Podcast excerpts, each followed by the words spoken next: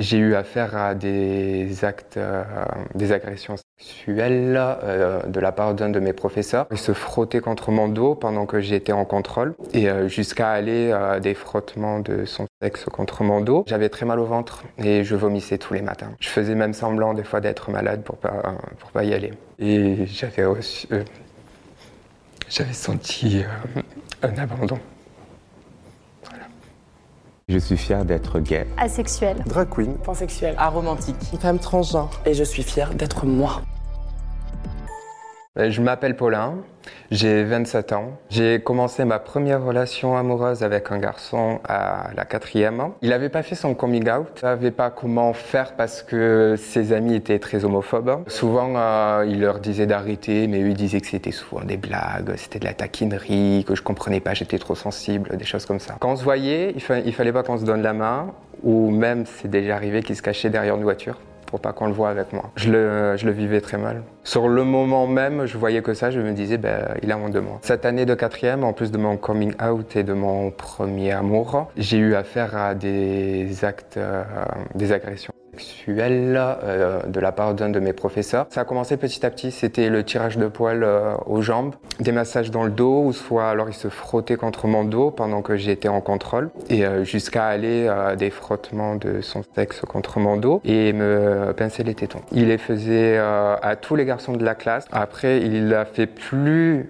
plus souvent à moi parce que je pense qu'il avait capté que j'étais très timide et que j'osais rien dire. Euh, à ce moment-là, je rigolais parce que je voyais que tout le monde rigolait, mais tout le monde pensait que je rigolais parce que ça me faisait rire alors que c'était un rire de gêne. J'avais très mal au ventre et je vomissais tous les matins. Je faisais même semblant des fois d'être malade pour pas, pour pas y aller.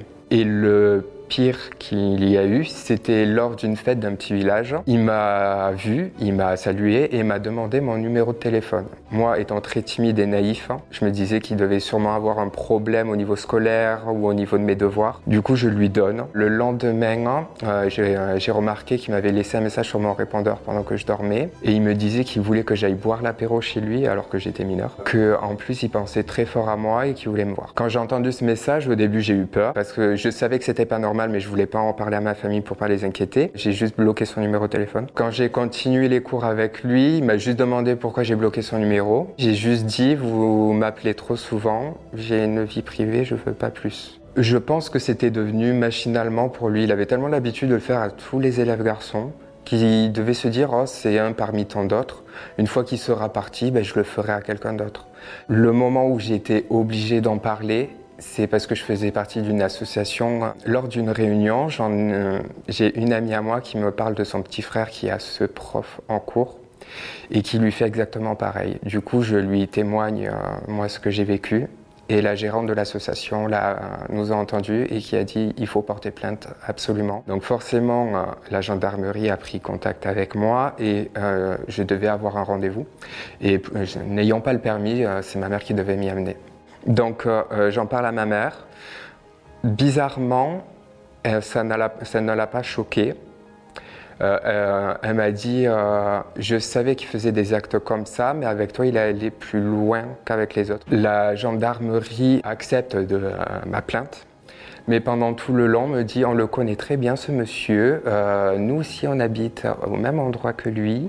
en fait, à leur dire, j'avais très bien compris que c'était quelqu'un de leur entourage qui côtoyait ou avec qui faisait des, euh, des, apéros ou des trucs comme ça.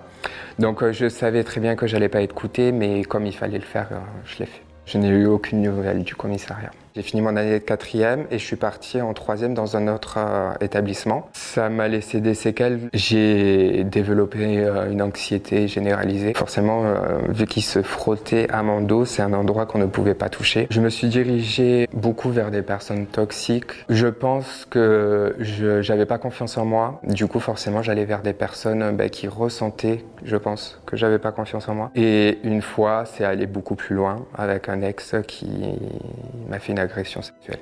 Euh, j'avais 17 ou 18 ans. J'étais avec cette personne que j'ai rencontrée sur un site de rencontre. Et je crois que la relation a duré 3-4 mois, euh, jusqu'au jour euh, où il a voulu que j'aille dormir un week-end chez lui. Il a voulu un soir qu'on aille en boîte de nuit. Il m'a offert beaucoup de verre et forcément, bah, étant très timide et naïf, j'acceptais, je, je, jusqu'à être malade. Arrivé chez lui, bah, j'étais tellement malade que je suis allé aux toilettes et quand je suis revenu dans la chambre, il arrêtait pas de me toucher le dos alors qu'il savait que euh, c'était un endroit sensible qu'il fallait pas toucher par rapport à mon passé. Forcément, j'ai essayé de fuir sauf que la porte était fermée à clé. J'ai appelé mon frère pour qu'il vienne me chercher. Il habitait trop loin. Donc euh, forcément, il pouvait pas venir me chercher. Et j'avais euh, j'avais senti euh, un abandon.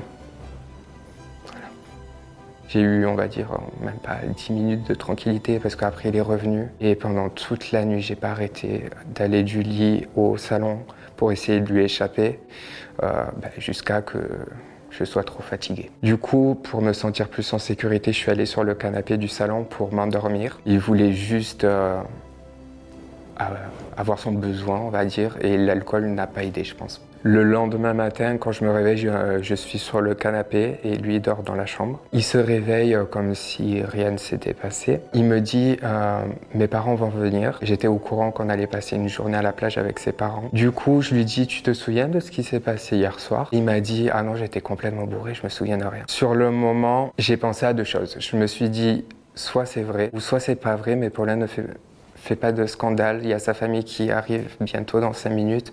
C'est pas le moment de faire un scandale. T'en feras après. Du coup, je passe la journée à la plage avec cette famille. Je fais mine de rien, mais je suis pas très proche de lui. Je reste plus souvent avec sa mère, qui d'ailleurs était adorable. Puis après, euh, c'était l'heure que je rentre chez moi. Il me raccompagne jusqu'à un bus et forcément, j'ai pas eu le temps d'en parler. Arrivé chez moi, je sais pas si j'ai pas eu le courage ou si j'étais tellement fatigué et crevé que je me suis dit je veux passer direct à autre chose. Je vais pas me, bouffer toute, toute mon énergie à parler avec lui de ça. Je l'ai direct bloqué et je l'ai plus jamais revu. Au début, j'étais beaucoup en colère euh, ben, contre mon ex et contre mon professeur. Maintenant, je n'ai plus du tout de colère envers eux.